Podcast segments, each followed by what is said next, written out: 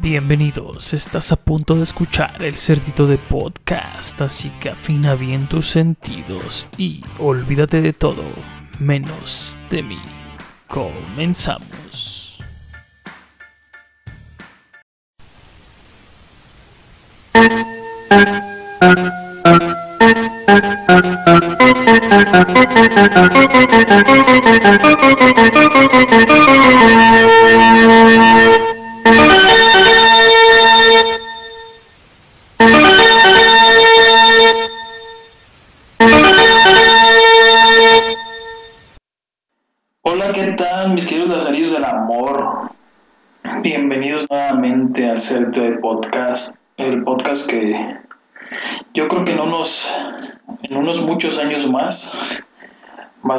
escuchado de todo el planeta, siempre y cuando tengan paciencia ustedes, ¿no? Porque todo lo quieren bien rápido. Y no, hay que tener paciencia, las cosas se dan sabiéndolas esperar, como, como lo que escucharon ahorita al inicio fue el, uno de los sonidos de órgano característicos que cuando vas al estadio Jalisco son parte de la porra y del aliento que se da hacia, hacia el Atlas. Y hoy estamos de manteles largos porque larguísimos como la cuaresma, los manteles están ahorita porque pues, realmente el Atlas fue campeón, entonces este capítulo o este episodio, mejor dicho, va a ser parte destinado a, a hablar de, del Atlas. No, no, no será mucho, pero valdrá la pena valdrá la pena hacer algún análisis o, o, la emoción nos va a ganar y nos va a llevar hasta allá, ¿no? De, de, del por qué estamos tan emocionados o estoy tan emocionado, pero sé que si hay algún aficionado del Atlas que nos está escuchando, saludo Alberto, que es uno de los más aguerridos de Uruapan por decirlo así de alguna manera, ¿no? De los que estamos totalmente pues vinculados a esta pasión de ir al Atlas y a toda la, posible audiencia que le había este equipo. La verdad es que yo no, yo no pensé que fuera a ser campeón este año. Tenía la firme idea de que lo iba a hacer después de estas compras que se hicieron, de cuando lo adquirió TV Azteca, que realmente se me hizo como que se decía o se rumoraba que la compra del Atlas eh, por TV Azteca era para meterse de lleno a, a, Guadalajara, a Jalisco, al, estadio, al estado de Jalisco, como parte de su misma, mm, pues, todo esto que tiene que englobar con el rating y lo que vaya adquiriendo cada televisora. Y lejos de hacerle un bien al Atlas, en un inicio yo creo que le hizo un mal, no, no, no, no me agradó. Si bien en la, tras la compra no hubo jornadas tan malas o torneos tan, tan malos. No, no fue lo, lo mejor que le pudo haber pasado al Atlas. Y cuando lo adquiere este grupo que trae a Santos, creo que sí se notó mucho la, la cara, ¿no? Pero pues antes de, de, pasar a hablar de estas compras, no, no soy mucho de apegarme a la historia. El Atlas tenía 70 años de ser campeón, de, de no haber sido campeón, mejor dicho. Hoy fue en 1951. Entonces, pues mucha, mucha afición que los vio, o, o yo creo que el 99% de la gente que los vio campeones en aquel momento ya falleció. Yo creo que si fueron 70 años, quizá alguien de 15 por ahí todavía la esté platicando, pero, pero deben de ser muy pocos, ¿no? Me preguntan que por qué lo voy al Atlas, que me cuestionan las burlas. Nunca, nunca lo he tomado a mal. Siempre he estado consciente, siempre estuve consciente de, de lo que era irle al Atlas por la historia eh, me, me, enganché totalmente en, el, en los 99, 98, 99, que fueron o que ha sido se podría decir que el mejor equipo que ha tenido el Atlas, pero no el mejor, bueno, no el que ha dado el campeonato, vamos.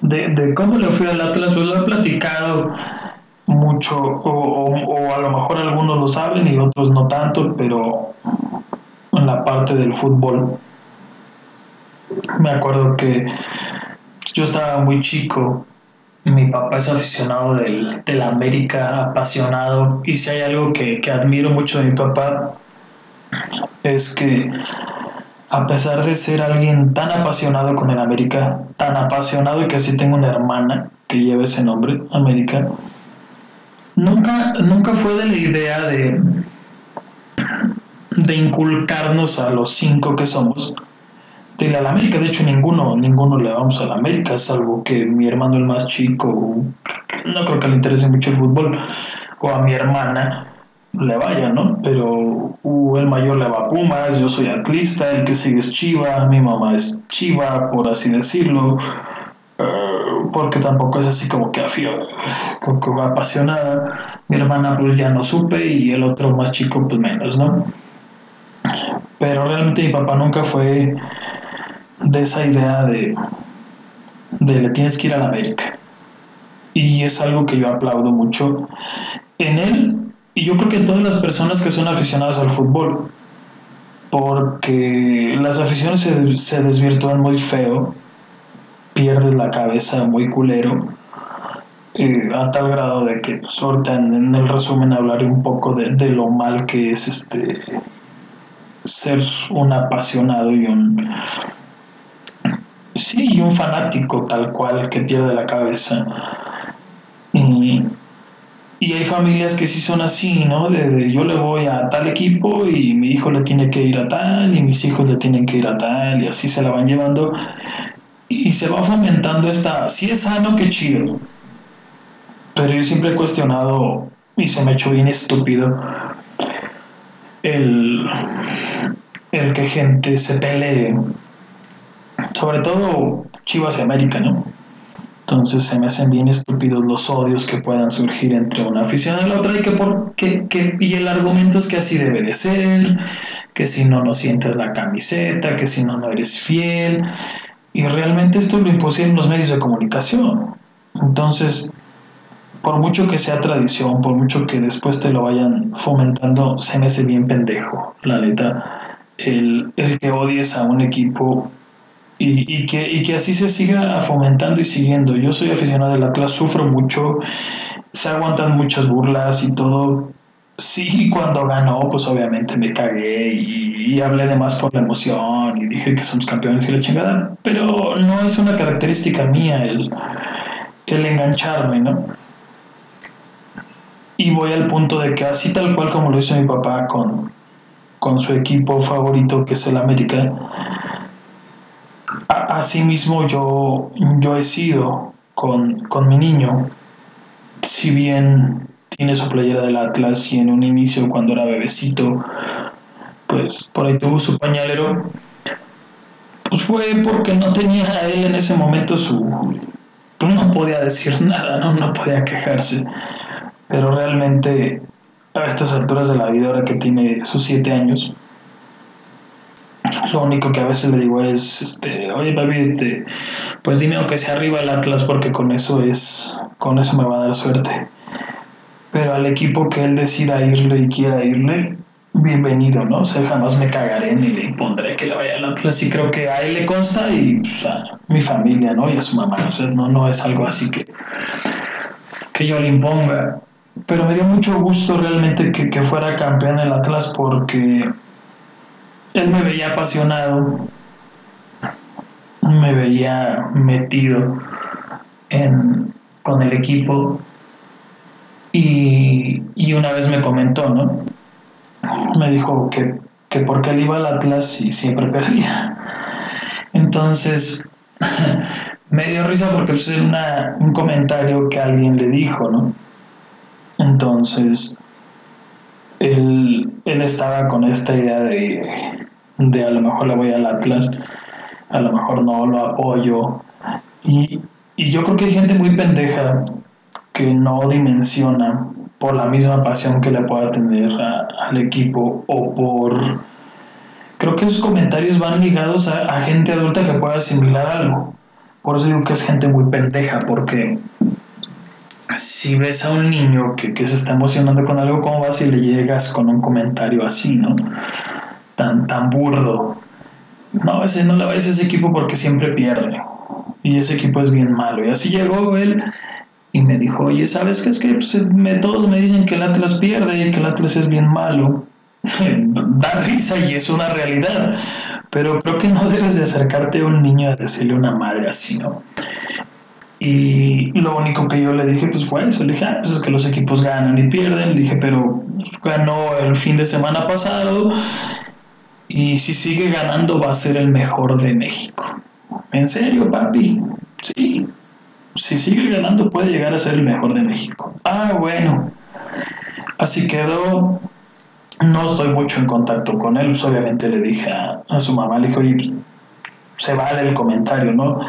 Pero pues que tengan cuidado, ¿no? La gente que se lo pueda estar diciendo, porque pues la neta, o sea, por mucho que sea verdad y por mucho que sea desmadre, al niño no, no le agradó el comentario, ¿no? No es algo como que, que, lo asimile tan sencillo. Afortunadamente, siguió ganando y ganando y ganando. Y al punto donde pues llega, se dio el campeonato.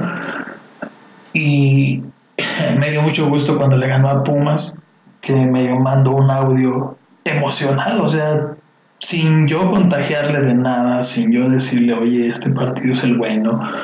Les digo a lo mucho, yo le decía a él, oye, va a jugar el Atlas tal partido, con que me digas arriba el Atlas, chido. Incluso yo le dije a él, al equipo que tú le quieras ir, adelante, no pasa nada, no tienes que irle al Atlas, no tienes que apoyarlo, esto no es, no es de que si tu papá le va, tú le tengas que ir. Ve fútbol, ponte a ver fútbol, busca un equipo que te guste, busca un jugador que te agrade. Donde esté ese jugador o donde esté ese equipo, que ese sea quien tú le vayas y no pasa nada. No le llama la atención tanto el fútbol. Entonces, verlo, porque jugarlo si quiere. Entonces, ojalá no sea tan malo como yo. Pero pero eso sucedió, ¿no? Entonces me habló ese partido de Pumas bien emocionado, me mandó el audio. Papi, papi, ganado el Atlas. Estuvo a punto de perder, pero sí pasó y va a ser, eh, y, si sigue ganando va a ser que el mejor de México. Entonces, ya este sentimiento me dio. Fue un, fue un momento muy emotivo porque yo ese día pues sí le sufrí fueron cinco minutos que, aunque ni siquiera llegó Pumas los últimos 11 minutos que se agregaron, de todos modos, el ver que son 11 minutos de tiempo agregado, pues te da culo, ¿no? Me dio miedo. Pero realmente, pues Pumas no hizo nada. Tras este mensaje, pues me sentí animado, motivado. Y pues nada, ¿no? La, emoción de, saber que, que, se, que se podía llegar a, la final o que se llegó a la final, pues era en ese momento eh, el sueño, ¿no? Incluso pues cuando perdió contra León, que me tocó estar en el estadio, ver una final es impactante, a pesar de que perdió. Yo cuando estuve en el estadio y vi a todos los güeyes vestidos de verde. Raro era el aficionado de León que no iba con la playera. Yo no fui, yo no fui con, la, con, nada de alusivo al Atlas, pero contagia y emociona, cabrón. O sea, eh, estar en un estadio, no sé cuántos caben, creo que son 40 mil, y que 39.500 hayan sido de, de, de León, entiendes lo, lo, que mueve, ¿no? Y ahí es donde está la diferenciación de, de, de, apasionarse, de fanático, de qué tanto te gana la tontería. Pero la verdad es que sí impone, sí se siente la presencia. No sé los jugadores que sentirán, pero a nivel afición, sí, sí amedrenta, o sea, sí dice, cabrón. O sea, es, es mucho la energía que está ahí en ese rato en un estadio, contenida y apoyando a un solo equipo, y de alguna manera yo creo que sí tiene que ver muchísimo el, el, ambiente psicológico que, que, que, puede girar en torno a los jugadores que estén ahí. Pero bueno, vayámonos por partes. Atlas no había sido campeón desde 1951. Yo realmente, pues obviamente no vi nada. Solo sé que, había ganado 1-0 curiosamente siendo ganándole 1 a 0 a, las Chivas, el, clásico tapatío, el, clásico más añejo de la, del fútbol mexicano, el que no tuvo que ver con medios de comunicación, ni mucho menos. Atlas ya llevaba casi 50 años de haber sido fundado por, por gente pues no sé si adinerada, a lo mejor sí o no, pero que había estudiado en Inglaterra. En Inglaterra se, se, forma el fútbol como tal. Entonces pues traían esa escuela, ¿no? Traían esa idea de, de formar un equipo. Entonces prácticamente tenía más o menos como 50 años de haberse formado. Fue pues de las épocas mejores. El más sonado por ahí es Edwin Cubero, un, costarricense que, era la figura del Atlas, ¿no? En, aquel entonces se hablaba, yo no sabía, este, de un whisky que le habían regalado a, la directiva, el cual se abrió este, hace 15 días, ¿no? Y eso no lo sabían, datos curiosos. Y tuvieron que pasar 70 años para que el Atlas fuera campeón eso, entre esos 70 años, pues, nació mi papá, nací yo, nacimos todos los que nos están escuchando ahorita. Mucha gente murió, lamentablemente, sin, sin ver a su equipo campeón. No que sea lo más significativo, pero si eres apasionado o aficionado, mejor dicho, bueno, también apasionado, pues imagínate, ¿no? Lo, el, que no lo, el que no seas, el que no veas a tu equipo campeón y, por mi parte de la carrilla hacia mí era esa, oye, güey, pues, sí, sí será campeón tu equipo. Mm, yo me formé jugando fútbol en las calles. Nunca fui bueno, nunca fui de deportes. Fui más de, de lo que la abuelita quisiera, ¿no? O sea, si la abuelita decía juguemos fútbol, jugábamos. Si la abuelita decía juguemos escondidas, jugábamos escondidas. Si decíamos vamos a pasear en bicicleta y la chingada. Y hubo un tiempo en que sí jugábamos mucho foot. Yo me acuerdo que en el 91, si mal no estoy, si no, no, estoy mal, en el 91 pues que ¿cuántos tendría? ¿Cinco? Ajá. Atlas, no, no, León le gana a Puebla 1-0. Lo estábamos viendo con mi papá el, partido y decía, yo le voy a León. lo, lo, que son las cosas de la vida, ¿no? Yo le decía, yo le voy a León. Incluso mi hermano, el mayor, siempre me echaba carrilla cuando yo decía que le iba al Atlas, me decía, tú le vas a León, güey, tú le vas a León. Y sucedió que en aquellas épocas donde jugábamos fútbol en la calle, se pusieron de moda eh, el parchar, bueno, mejor dicho, los parches que se pegaban a la ropa planchándolos.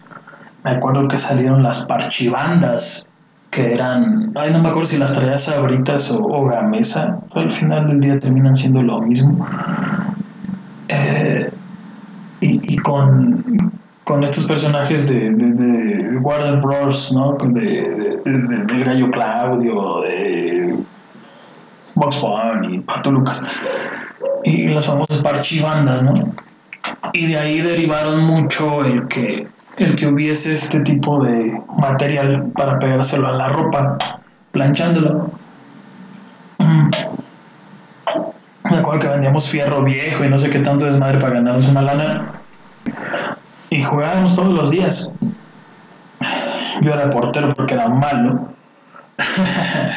y esto es que no, no fui mal portero en, en las calles. ¿eh? Si algo puedo presumir de mi historial de fútbol es que al menos en fútbol de en fútbol de pavimento sí era bueno para la portería. Y nos fuimos a, a comprar estos parches mm, en una, incluso era una pinche ferretería, ni siquiera era una tienda como tal, o una papelería o mercería. El mayor, mi hermano el mayor le iba a Pumas, pues compró su, su parche de los Pumas. Por varias razones se acabaron primero los de la América y los de las Chivas. Y me llamó mucho la atención en aquel entonces, como en los, haya de haber sido como en el 95, para no mentir, 96. Eh, el escudo del Atlas se me hizo muy bonito, se me hizo agradable y el único que quedaba, bueno, no, quedaba el de el de Puebla, el de Veracruz y no sé cuál otra. No sé qué hubiese sucedido si hubiera agarrado cualquier otro. Y de ahí y se lo puse a la playera que más me gustaba. Un, una azul que, que tenía un montón de, de nombres en inglés de esas ropas que te traes de paca, supongo. Y decía él, porque mi papá me decía, ese es mi chiropractic, porque así decía, ¿no? Era de un centro quiropráctico. o sea, ni siquiera era una, una playera de normal, ¿no? Era una playera alusiva a algún centro quiropráctico estadounidense. Y así decía, ¿no? Chiropractic Center. Mi papá me decía, ese es mi chiropractic. Porque no me la, siempre me la ponía en la playera. Y se, la, se lo pegué el escudo del Atlas ahí y de ahí, o sea, ¿y por qué? O pues le voy al Atlas. Y era cuando mi hermano el mayor decía, pues le vas al León, güey. Pero pues era así como que la, la diferencia. Y le empecé a ir al Atlas, o sea, realmente en esa época de los noventas fue el resurgimiento del Atlas. 97, 98, 99, 98, 99. Y cuando se empezó a consagrar la cantera del Atlas, donde surgieron figuras que a lo mejor si no saben de fútbol y me están escuchando, al menos siento que habrán escuchado de Osvaldo Sánchez, portero, Rafa Márquez, yo creo que uno de los más grandes referentes e ídolos mexicanos que triunfaron en, sobre todo en Europa, estuvo en Barcelona, parte de ese de, del Barcelona que ganó todo en aquel momento. Pavel Pardo, también un icono. Y Jared Borghetti, también uno de los más, más conocidos, ¿no? Que le metió gol por ahí a Italia en un, en un mundial, un golazo. Entonces, pues empezaba a formar esta cantera y empezaba yo a, encontrarle un sentido al fútbol y cuando pues llega aquel verano del 99, verano invierno del 99, con jugadores como, yo creo que me sé de memoria la, la pinche alineación de, de ese Atlas, ¿no? Que era Uruguay Caguto, Lavallén, Almirón, el Chato Rodríguez, mm, el Jerry Estrada, quien falla el penal, César Andrade, que César Andrade, que es quien, quien, si mal no estoy, bueno, no estoy mal, Andrade pierde las piernas, pierde una pierna en un accidente de automovilístico en la peda. Mm, penosamente, ¿no? Alguien que tenía. Y, lo recuerdo mucho aquí en. en, en, en vivo en, en Dolores pero él era de, del estado de Guanajuato, de aquí de San José Iturbide, no tan lejos. Pues, no se hable mis ídolos ¿no? de aquel momento, Daniel Sorno, Cepeda, Hugo, Norberto Castillo, el misionero, y pues obviamente Rafita Márquez, ¿no? Rafa Márquez en aquel inicio dirigidos por, por la Volpe. Yo creo que se me escapa alguno, ¿no? Pero, pero era tan famoso que, que en aquel momento me acuerdo que íbamos a jugar fútbol con los primos y en lugar de la ballena nos decían, ah, tú eres el lavas bien. Entonces, era, era un fenómeno en aquel 99 el Atlas. Y, y me tocó ver esa, esa final precisamente con, con unos primos. Final de ida y final de regreso en la, en la ida quedan 3-3 contra un Toluca que fue su década un Toluca monstruoso que, que le partía la madre a quien se le pusiera enfrente con Cardoso, con Abundi, si mal no estoy Abundi, el tanque María Morales, Cristante de portero. Entonces, era un, un equipazo. No recuerdo más porque no le iba a Toluca, pero al menos esos estaban ahí. Y atrás partiéndole su madre a todos con la cantera, con jovencitos pues yo me emocionaba, ¿no? A lo mejor no dimensionaba qué, qué pedo en aquel entonces porque pues tenía 12 años, pero pues se habla de que es la mejor final de los torneos cortos en la historia del fútbol mexicano. Y yo creo que sí, y no porque le vaya al Atlas, sino por el tipo, los tipos de partidos que fueron, perdón, eh, el Jerry falla, bueno, Osorno falla primero un penal, después no recuerdo quién de Toluca lo falla, no sé si Abundis, no recuerdo quién falla, se empata. Y, tuvo la, gloria el Jerry y lo falla y pues pierde, se pierde, ¿no? Todavía el, el encuentro que vino, bueno, el torneo que vino, se contrata a Diego Coca, uno de los defensas que que es ahora el técnico que se llevó al campeonato, ¿no?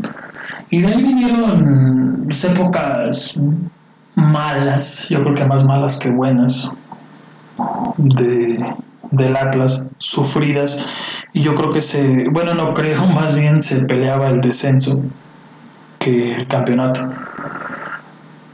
Les decía a muchos de los amigos que yo festejé cada descenso o, cada no ida al descenso como un campeonato porque me tocó estar con Tecos, con Querétaro dos veces, con Jaguares, con San Luis, o sea, se fueron tantos equipos y el Atlas se mantuvo a veces raspando o pidiendo la hora, como lo fue con, con Tecos.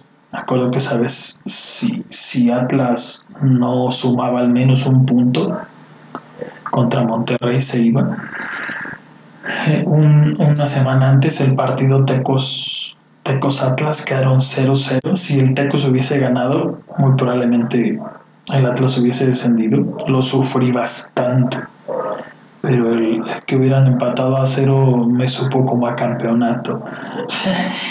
y, estaba, pues estaba chido.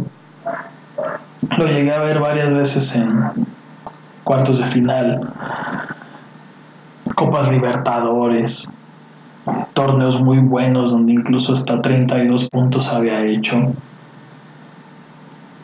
Pero pues siempre era ese sueño, ¿no? De decir, ¿cuándo volveré a ver al Atlas en la final? Y, y se me hacía, siendo realistas, pues se me hacía muy complicado. No veía un equipo sólido, no veía un equipo con jugadores brillantes por ahí del 2013, creo que fue la cuando yo sentí que realmente el Atlas podía llegar a lo grande. Porque si bien hubo, hubo un, en el 2010, si mal no estoy, una cantera buena, jugadores buenos, pero yo creo que la combinación en el 2013 de, de Brizuela hizo Brizuela y este cabrón de Omar Bravo, que por cierto es Chiva o, se formó en Chivas y que pendejamente la, la afición de, del Atlas le decía que hasta lo iba a matar y con mantas cuando llegó. Dije, ¿qué, qué, nivel de pendejes? Nunca me he identificado yo con las porras del Atlas ni con, ni con alguien así. es un sentir personal. Mm. Y cuando decían que Omar Bravo iba para allá. Yo pensé que iba a ser un tipo pecho frío, que, que no iba a hacer nada, ¿no? O sea, que iba por, por ganar feria. La verdad es que el cabrón se rifó muchísimo. Al igual que Brizuela, él estaba en Toluca. Hicieron una dupla cabrona, muy, muy buena. Ya, ya me brinqué cuando debutó Andrés Guardado en el 2005 en Pachuca y de ahí se fue a La Coruña al poco tiempo.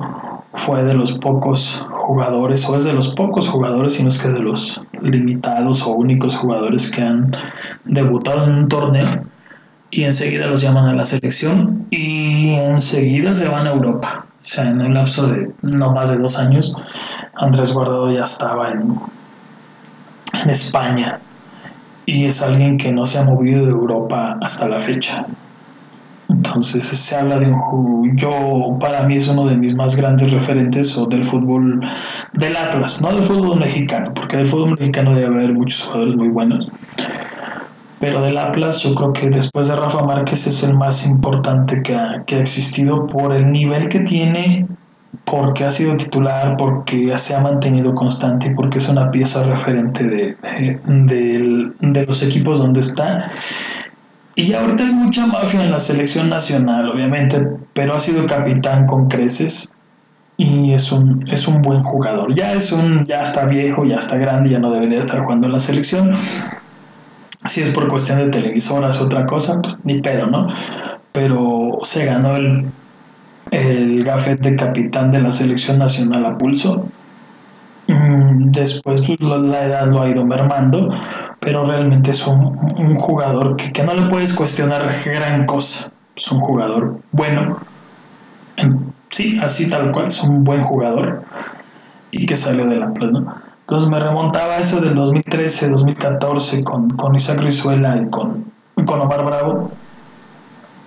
Yo creo que ha, sido de la, la, el equipo que más me ha emocionado porque fue un equipo que, que le ganó a los grandes, América, Chivas, Cruz Azul, Pumas, mm, que se le veía una actitud prometedora.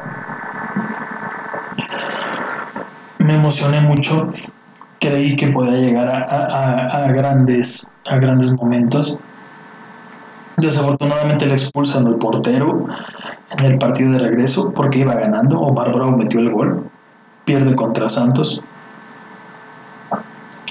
Un portero que había sido Miguel Ángel Pinto, había sido referente para, para haberlos llevado donde estaban. Curiosamente los porteros siempre han sido parte importante del Atlas.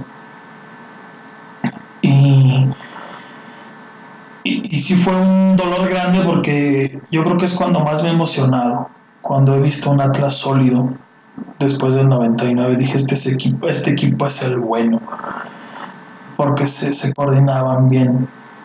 Mm, desafortunadamente pues no, no, no, trasciende y aunque fue constante el que llegaron a la liguilla los temas del, del descenso los tuvieron muy muy muy apretados por ahí.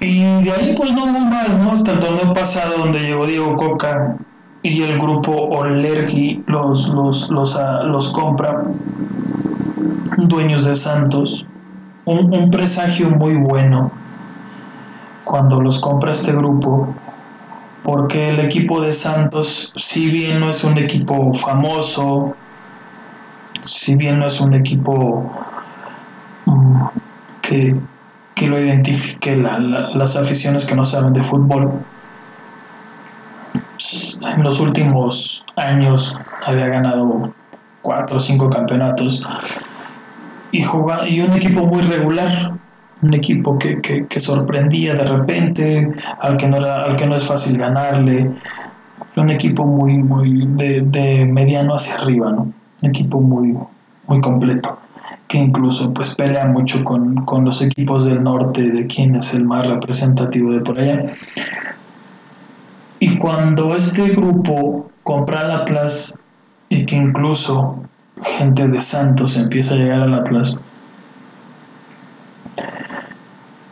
mm, me, me, me empezó a dar la idea de que, de que se podía dar este campeonato. Incluso platicaba con un amigo el güero que le mandó un abrazo.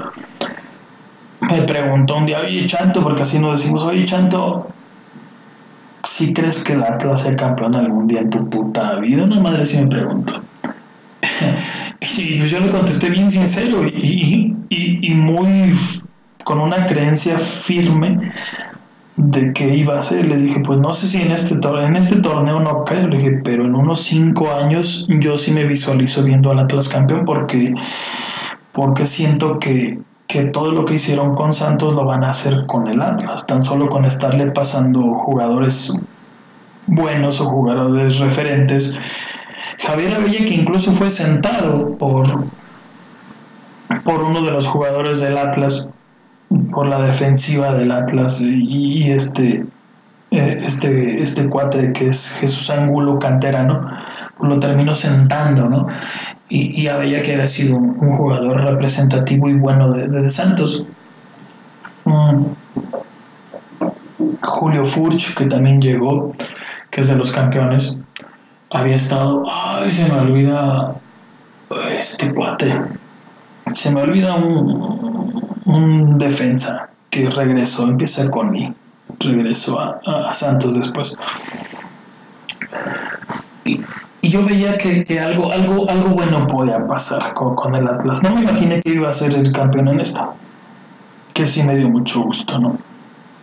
Empezó ganando, empezó bien, le dieron continuidad a Coca después de haber perdido, después de haber, no haber sumado gran cosa en siete partidos me acuerdo que, que la afición siempre estaba fuera Coca. Yo critiqué mucho a Diego Coca por el estilo de juego, un estilo extremadamente defensivo, pero que empezó a dar muchos referendos, que empezó a hablar por él mismo. Terminó siendo dos torneos consecutivos la mejor defensa la mejor defensa de todo el campeonato. Pues imagínense que en un campeonato de 17 juegos te hagan 8 goles nada más.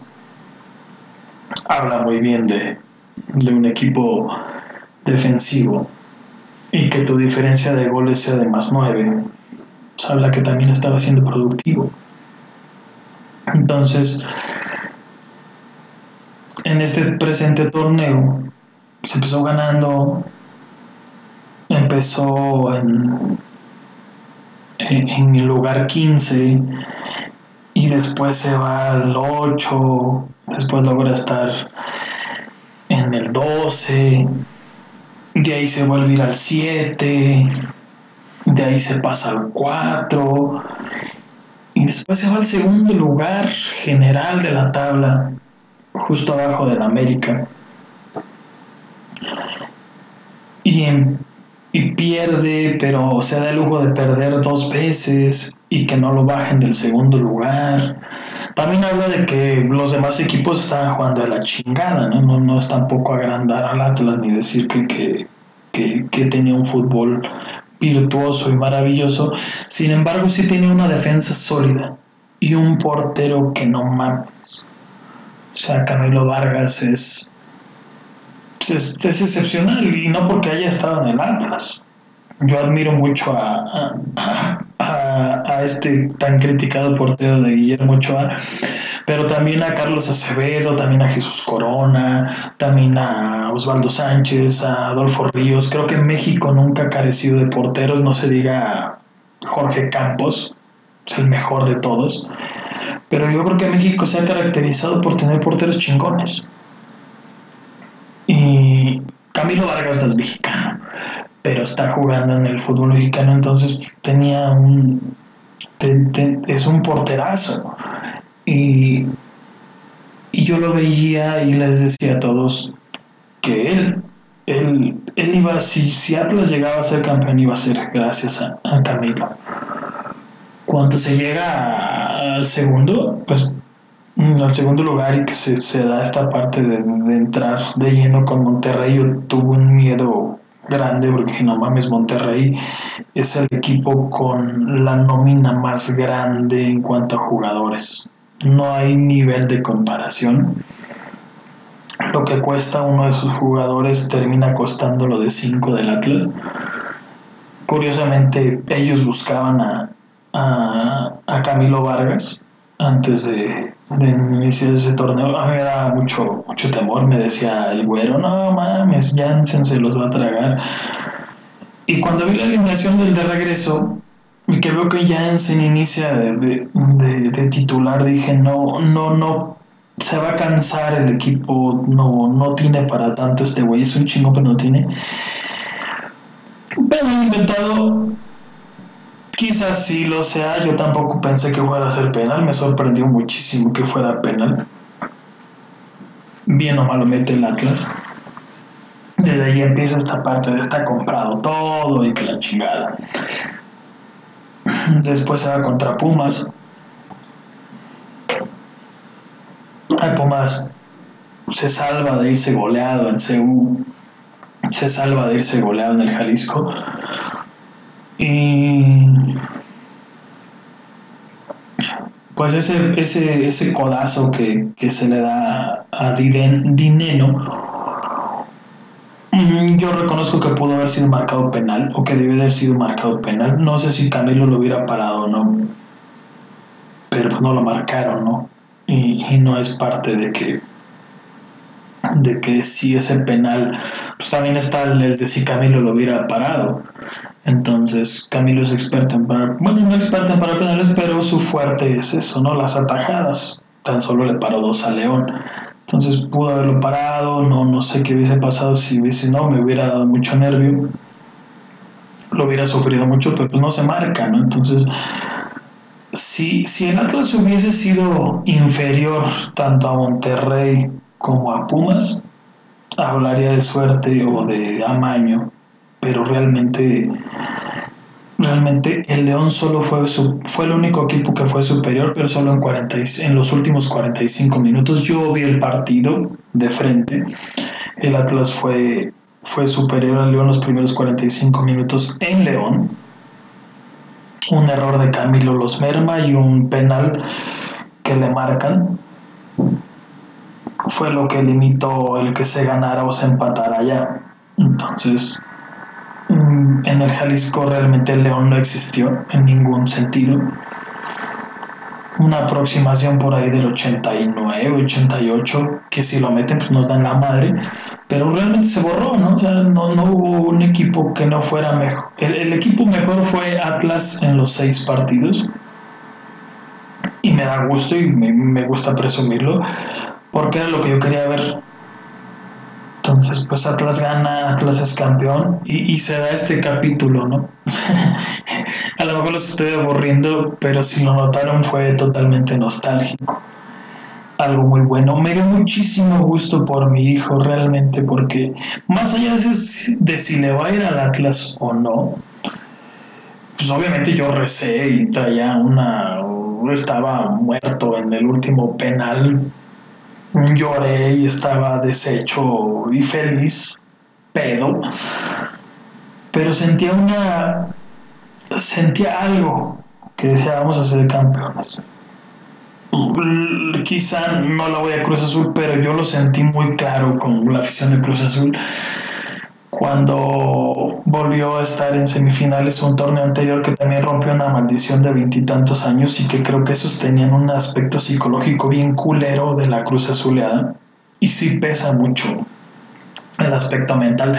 Y Diego Coca lo, lo dijo, ¿no? Yo llego y, y estoy con un equipo que que está pensando que el partido que viene ya lo perdió o sea, ellos están pensando que, el partido que viene lo perdieron y qué vamos a hacer si perdemos. O sea, no están hablando de si ganamos vamos a estar tres puntos arriba de tal. Están pensando en si perdemos vamos a estar en tal punto porcentual. Entonces también es un tema mental muy grande. Y yo creo que le sucede a Cruz Azul.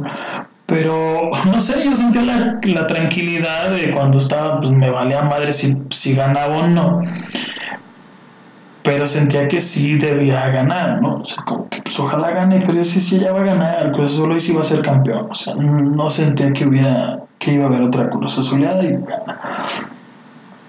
Yo tuve miedo contra Monterrey y lo expresé públicamente. Contra Pumas, la neta, no. Nunca pensé que, por mucho que viniera ganando el Cruz Azul 4-0 y ganando el América, no veía a un Pumas ganándole al Atlas. O sea, no, yo creo que ese fuera, si me das a, de los tres partidos, si me lo hubieras dado al principio, hubiese sido el primer partido que yo hubiese dado por ganado. El segundo, León, yo le tenía mucho más miedo a Monterrey, la neta. Cuando se le gana a Monterrey, yo sí dije, pues quien venga, chido. Cuando se supo que era Pumas, yo estaba en el fondo tranquilo, en el fondo muy seguro. Y esta final ya está aquí. Y no por hablar mal de Pumas, no, no, no, para nada. Pero en el sentir futbolístico, y si tú ves partidos de fútbol, dije, no mames, para Pumas no lo vamos a tragar. Al León sí, sí era el debido respeto, y sobre todo pues, en la final, y como venía también este, chingando a Tigres, o sea, ya fuera León o Tigres, será un pendiente cabrón, ¿no? no mames, ¿qué vamos a hacer? Pero neta, yo lo digo ahorita públicamente porque pues, a lo mejor no quería sonar soberbio en aquel momento. Pero realmente, no, esa Pumas no la vamos a tragar fácil. Y se dio, no, no, no, no tenía equipo, o sea, sus... No sé, simplemente así lo pensaba y, se dio, ¿no? Y con León, pues ahí estaba la onda, ¿no? Entonces, pues, al final los penales sentía que se podía dar. pues yo a todo el mundo le decía, ¿saben qué? El Atlas tiene que ganar el partido en el Jalisco 1-0, 2-1. No lo veo perdiendo, lo veo ganando los 90 minutos. En tiempo extra no sé qué vaya a suceder. En tiempo extra tal vez nos chinguen pero yo, si yo a todo el mundo le dije, el Atlas no pierde en los primeros 90, el Atlas gana, se avienta la prórroga y de ahí vemos qué pedo. Y si llega a penales, que se cuide León porque tenemos un porterazo. Y se gana y se chilló y chillé y la chingada. Pero bueno, hasta ahí fue, hasta ahí es hablar del Atlas. Gracias a toda la afición reginegra, gracias a los que estuvieron apoyando. Por ahí les hice llegar su, su respectivo regalo que les prometí. Mm, les decía, me dio mucho gusto por mi hijo. No sé si, si se ganó el Atlas un aficionado más. Supongo que se ganó miles y miles de aficionados más. Y yo espero que sea un equipo que, que, nos dé otra satisfacción de aquí a unos 10 años, eh, volver a, festejar otro campeonato. No estoy seguro, pero siento que, que, es muy, muy probable, muy probable de que, de que el Atlas vuelva a ser campeón de aquí a, a 10 años. No, no lo dudo y no porque haya sido campeón ahorita, sino porque yo ya lo había pronosticado antes o yo había mentalizado antes o lo veía por lo que hizo con Santos este grupo, ¿no? Pues incluso yo les dije que así se lo platiqué a aquel güey. En cinco años lo veo casi, casi campeón o jugando finales. No, no me imagino un Atlas dejando de ser protagonista de, aquí a, a 10 años, ¿no? Pero en fin, solo de aquí a 10 años veremos si seguimos vivos Ahí sí estoy acertado y atinado. Y nos quedan, bueno, nunca me he ido tiempo, pero estoy viendo cuánto llevamos. Lo siento, pero me voy a poner el sombrero, el sombrero de analista y crítico de cine. Lo siento, pero aquí lo tengo el sombrero y me lo voy a poner. Y tengo unos minutitos para hablar de Spider-Man. Nos vamos a poner en modo, en modo moda y vamos a hablar de esta película por, tan solo por lo cansado y devastado que estoy de, estar atendiendo a toda la gente que va a, ver Spider-Man. Siga yendo, gracias por ir. Vamos a hacer todo el esfuerzo por, por, atenderlos de la mejor manera. Sigan yendo, porfa.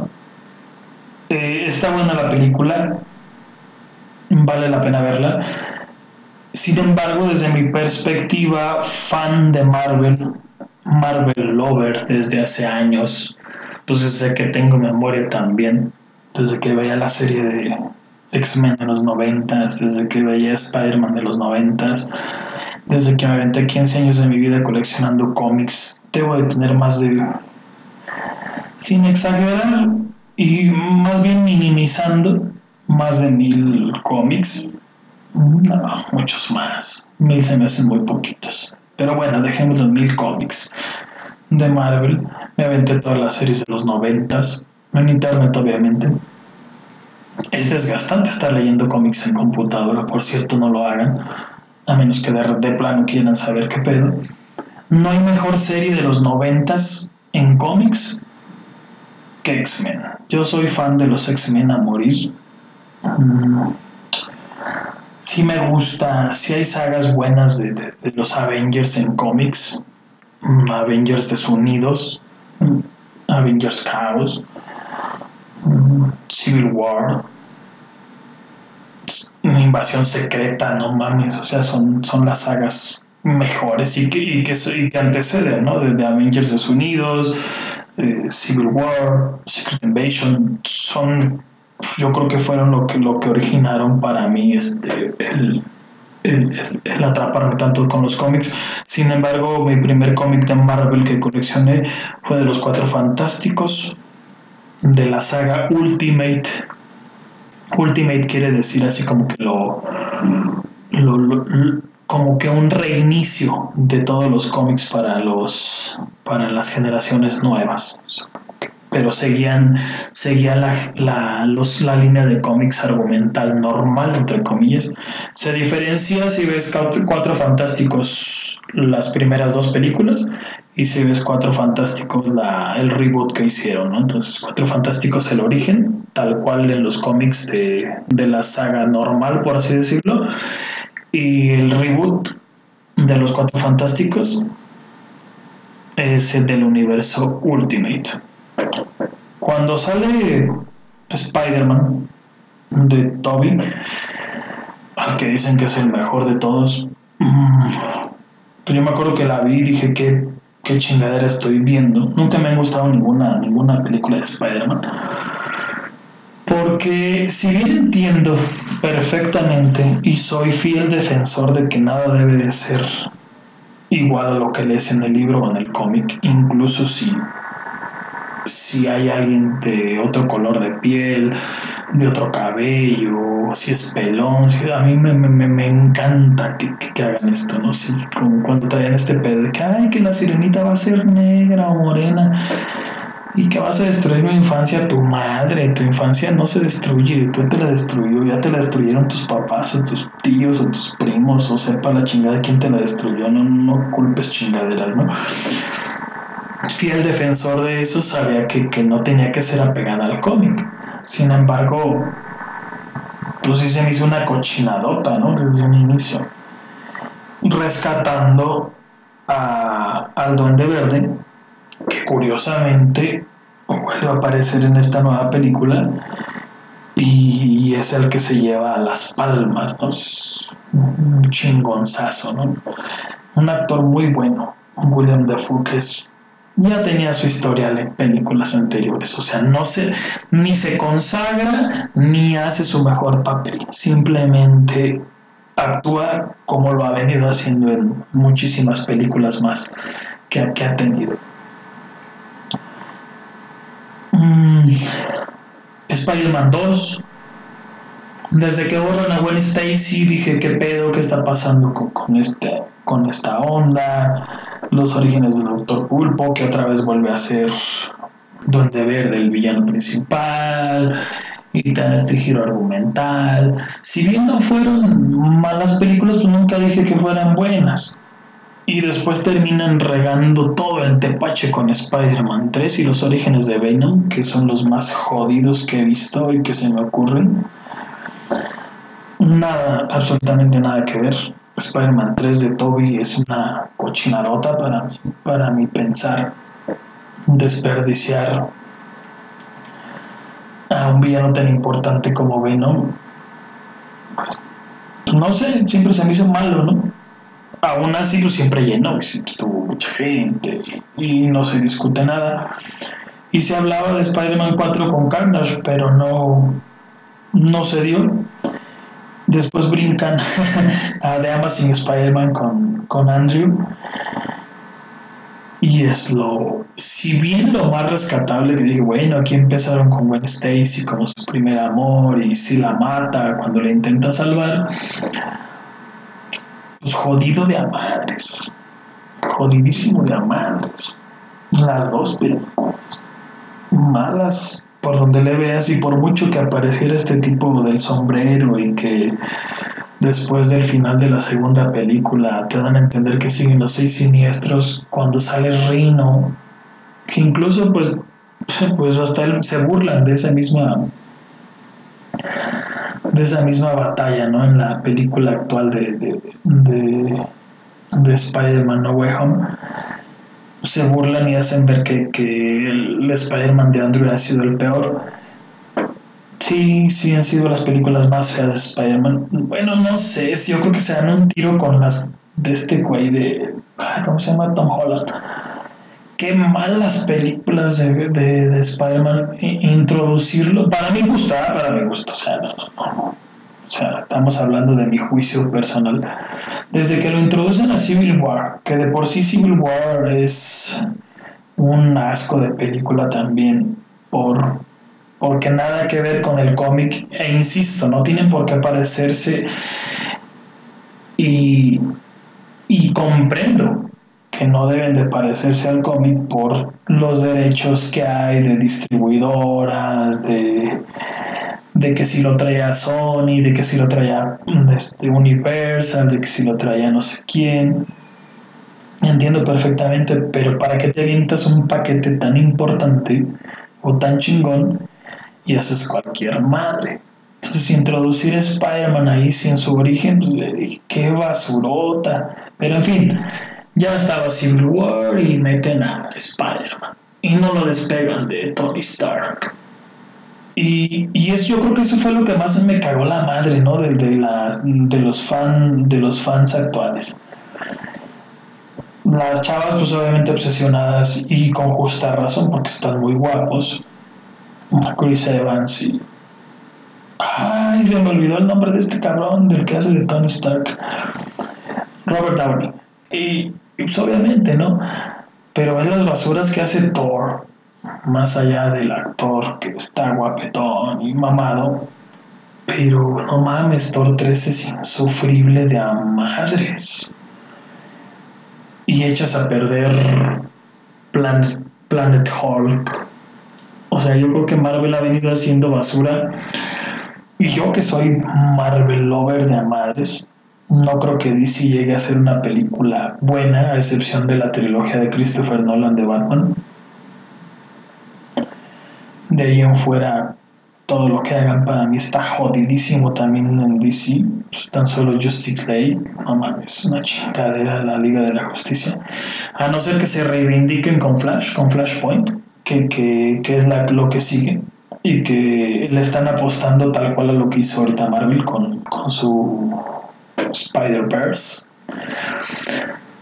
y hasta me perdí la línea, pero en fin, cuando salen estos, cuando yo realmente tenía la esperanza de que no los juntaran estos tres cabrones, o sea, yo iba a estar feliz de que no metieran a los tres.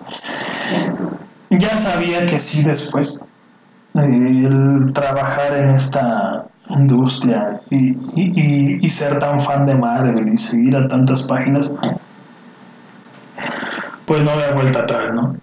Eran los tres, me decepcioné horrible porque sabía que iba a estar jodida, para, para que juntes a, a, a dos actores que donde las películas fueron para mi gusto malas en general. Si, si me das a escoger un, quién es el mejor de los tres Spider-Man, obviamente que Tobey Maguire es mejor, pero no sus películas, realmente no sus películas sino porque las demás fueron jodidas. Para mi gusto, pues, ¿verdad? Y, y, no, realmente se, Insufrible, sí vi la película, mm, hace poco publiqué en Facebook que no la había visto, ya la vi, nomás me encanta generar controversia y payasada. La vi el segundo día, soy fan de Marvel a morir. No la vi el primer día porque no tuve chance y porque estaba gente hasta lo... Teníamos gente hasta los zapatos. Pero al siguiente día la vi, obviamente subtitulada porque las traducciones están bien jodidas, no porque sepa hablar inglés. La vi porque es raro que no vea una película en su estreno de Marvel, salvo Eternals, que está, no la he visto, pero las veces que me metí es una es algo increíblemente de hueva, ¿eh? Y por mucho que, ay, que Salma Hayek, que, que, por ser morena, ni madres. O sea, está más mala la película con, con ganas. No la pienso ver nunca. O sea, es así, es Eternal sí no la pienso ver jamás. Y, y, Marvel ha venido haciendo películas de, de, de menos a más, de más a menos. O sea, los proyectos son ambiciosos y tiene actores muy buenos y tiene efectos especiales muy chingones, pero las tramas están súper jodidas. Tan solo en esta de, de, Spider-Verse, desde que sale el, ¿qué será? Sandman, que fue que le pide disculpas a, a Spider-Man en la, en la tercera parte, que se hacen amigos y que ve al otro güey que le dice que no se supone que somos compas. O sea, le dije que mamada, porque se lo va a encontrar más al rato y se supone que tiene que estar siendo su compa, porque ahora sí ya lo vio, ¿no? El arco argumental quedó con huecos más allá de gigantes. Lo supieron hacer sí para darle, pero es una es para darle totalmente bandera verde a Doctor Strange 2. O sea, no es más porque la película sea. O sea, bueno, para mí es una decepción total. O sea, es una basurota gigante. Que los hayan juntado se me hace lo más jodido que pudo, pudo haber pasado en este momento. Pero bueno, se generó el boom y el dinero que se tenía que generar veía mucho que, ay, que es una película nostálgica, sí, no hay mucha nostalgia. Le supieron meter una... Eh, lo más acertado fue que muriera la tía May, porque es así como que el momento cumbre de la película, donde los fans se callan el hocico y, ya no están aplaudiendo, ni gritando, ni, ay, qué bueno que apareció tal. Creo que creo que es la parte más, más emblemática. Lo más acertado después de haber matado a Tony Stark. Que qué bueno también porque ya estaba de más, o sea, súper de más. Y, y yo sé que van a seguir haciendo películas, pues, tienen otra, una trilogía nueva y obviamente que van a juntarlo con Venom, eso estaba más que cantado, o sea, pues eso estaba Sí, desde antes de que saliera Venom 2 ya estaba, o sea, eso ya estaba escrito y firmado, ¿no? Entonces, pues, ya, aquí se ve que, que, va a haber un encuentro con Venom. Tengo la firme, todavía a pesar de ser crítico y sonar mamón y, ay, este güey, por eso les dije que me puse mi sombrero de, crítico que no me queda, ¿eh? Si les gustó, qué chido, ¿no? Y veanla hasta dos, tres veces si quieren, cuál es el pedo tengo la firme ilusión de que algún día haya una película buena de Spider-Man. Yo me desilusioné de Spider-Man desde hace un chingo de años, desde, desde sus películas y cuando leí la saga del cómic de One More Day, matan a la tía May y Peter Parker hace un pacto con Mephisto, Mephisto el que tanto querían que saliera en la serie de WandaVision hace un pacto con él para que reviva la tía May y Mary Jane se olvide. Pues háganme cuenta lo que pasó al final con, esta película. Entonces dije, qué mamada. O sea, después, lo que siguió después de, de One More Day en los cómics, jamás volví a leer algo de Spider-Man. Y después el doctor Octavius cambia de cuerpo con Peter Parker y, Superior Spider-Man resulta ser el Doctor Octopus. porque cambian de, de, cuerpo, ¿no? Imagínense qué nivel de mamada estaba. Aún así, Superior Spider-Man no fue, no fue, o sea, pese a que fue una pendejada lo que hicieron, el arco argumental estuvo decente. Pero sí, yo creo que después de, de Secret Invasion ya lo que siguió tanto para cualquier línea de cómics, donde matabas a un héroe, lo revivías, fue muy jodido, ¿no? Entonces, yo creo que eso es lo que me tiene tan, tan mal, ¿no? El de, ver cómo desperdician franquicias tan buenas de los cómics, que es lo que les digo, si bien no tienen que ser iguales o idénticas, haz algo bueno con lo que tienes y no hagas más basura. Pero en fin, a mí se me hizo muy, muy predecible la película, algo que, que conforme iba avanzando sabías que iba a pasar. Creo que lo único que no me imaginé nunca es que el gordo este fuese fuese mago aunque cuando lo dijo pensé que al final iba a salir una mamada, ¿no? Como que, pero ya después, eso sí me, me, sacó de donde dije, ande, cabrón. De ahí en fuera creo que todo estaba hecho. O sea, conforme pasaban los minutos ya esto va a pasar. Lo de la tía May estaba más que cantado que le iba a cargar la chingada desde la escena. Entonces se me hizo mala, una película mala que te da para para que los fans se emocionen. Aún, yo creo que los fans de, Spider-Man se emocionan con cualquier referencia al cómic, porque, por ejemplo, cuando Matt Dillon dice, ah, este, ojalá haya un super un Spider-Man negro, pues hace referencia total a Miles Morales de el, super, el, el, el Spider-Man negro del universo Ultimate que, que, también es parte del Spider-Verse. Entonces, y ahí no sale. Entonces, tú, pues entonces, ¿para qué haces esta madre del Spider-Verse si no es más que, pues es que lo hicieron para vender, única y exclusivamente para, para lo que está sucediendo ahorita en los cines, ¿no? Tener los cines hasta la madre. El objetivo es claro, el objetivo se logra, es una película totalmente destinada a generar dinero y ya. Se me hace una película mm, extremadamente mala, pero exitosa. Exitosa, rompe madres, con, con mucho futuro para lo que quieran hacer. Eh, el explorar el multiverso y lo que va a pasar con, con Doctor Strange 2 va a dar pie a hacer lo que se le ocurra a Marvel. Si ya lo venía haciendo, lo que se le ocurra. Y pues obviamente lo, más esperado y lo que también está súper cantado y va a suceder y no es que yo lo diga, es que los X-Men. Soy fan de los X-Men a morir, a morir. Las películas de los X-Men han sido extremadamente malas, muy malas, a excepción de lo que se hizo con Logan, o con, lo que se hizo con, con Logan como tal, porque también las de Wolverine no fueron tan buenas, la 1 fue muy mala, la 2, el póster valió la pena, Logan fue muy buena, Logan, Logan es muy buena película, yo creo que es la mejor de todo lo que tenga que ver con X-Men. Deadpool es mala la segunda, aburrida, me dormí. Pero pues ni pedo, ¿no? Pues la gente le gusta ver pendejadas.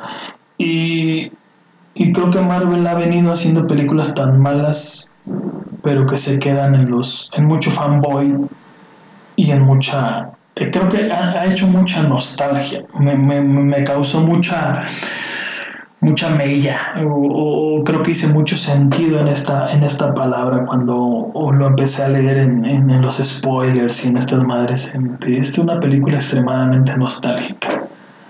Yo creo que ha sabido jugar mucho Marvel con este asunto y, le va a dar para muchísimas más películas mm, para cuando se junte un, un X-Men contra Avengers quizá me suena muy cantado cuando aparezca un nuevo Wolverine, cuando revivan a Tony Stark, a lo mejor con otro actor obviamente, va a hacer lo que quiera porque sabe que puede vender. Y quizá quizá haya una película razonable y buena ha hecho películas. Bueno a mí se me hace muy buena Iron Man 1 eh, Solda, eh, bueno, sí, Soldado del Invierno, que es Capitán América 2, se me ha hecho, yo creo que lo mejor que ha hecho Marvel. Para mí, para mí, yo creo que es la mejor película que existe de, de toda la saga de Avengers. Avengers 1 fue buena, y, dio también pie, pero para mí yo creo que si me dan a escoger alguna que a lo mejor a nadie le importa y a decir este pendejo qué se siente con estar criticando películas de Marvel, yo creo que Capitán América 2 es la, es la mejor que ha sacado mm, en, cuanto a, en cuanto a contenido. De ahí yo creo que lo demás, pues hay una que otra rescatable. Eh, les decía la primera de Iron Man, la primera de los Avengers, mm, que es Infinity War y que, la, la ah, donde matan a, los hace polvo este güey de Thanos también se me hizo muy emotiva, muy buena. La, que siguió no, o sea, totalmente mala. Pero pues seguiremos viendo, ¿no? Que, que, como fan de Marvel y de los cómics seguiré al pie del cañón. Seguiré viendo las películas con esa firme idea de que, de que ojalá haya una película actual que, que, me sorprenda, ¿no? Pero sí, sí detesto mucho el que, el que a la gente le gusten las películas de Marvel por los puros actores. Se me hace bien jodido, ¿no? Así como de tan mala tuvo que estar la película para que te tengas que centrar en un actor guapo. Qué culero, qué culero la neta. Este, porque no es que actúen mal, no, no estoy hablando de malas actuaciones, pero estoy hablando de una mala película para que tu referente sea el actor. Qué mal pedo, ¿no? Y, no, y no solo con las películas de Marvel, ¿no? Tan solo con Keanu Reeves y, y ¿Cómo se llaman sus películas este cabrón actuales? John Wick. Dices, no mames, pues que no viste Rambo, que no viste Duro de Matar, tan solo Duro de Matar en su saga, ¿no? Con el increíblemente bueno de Bruce Willis. Y que lo hagas bueno tan solo por el actor, te das cuenta de lo basura que tienen que ser las películas para que te centres en el actor. En fin, me quito el sombrero de crítico de cine Arriba el Atlas. Nos vemos en la próxima. Este fue un capítulo especial. Felices fiestas, feliz Navidad, feliz Año Nuevo. Nos vemos por ahí de sí, ya en enero. Nos vemos en un año nuevo. Esperemos estemos todos. No estoy cerrando temporada, no estoy cerrando para nada. La temporada 1 se cerrará hasta que yo haga un capítulo en Uruapan. Seguimos en Dolores. Adiós y bye bye, los quiero mucho, besos, donde no les da el sol, ya llevamos más de una hora y creo que es justo que pare esta masacre auditiva. Adiós y bye bye. Acabas de escuchar el cerdito de podcast. Te esperamos en nuestro próximo episodio con más sorpresas, más detalles que harán de tu vida, si bien no más inteligente, más interesante.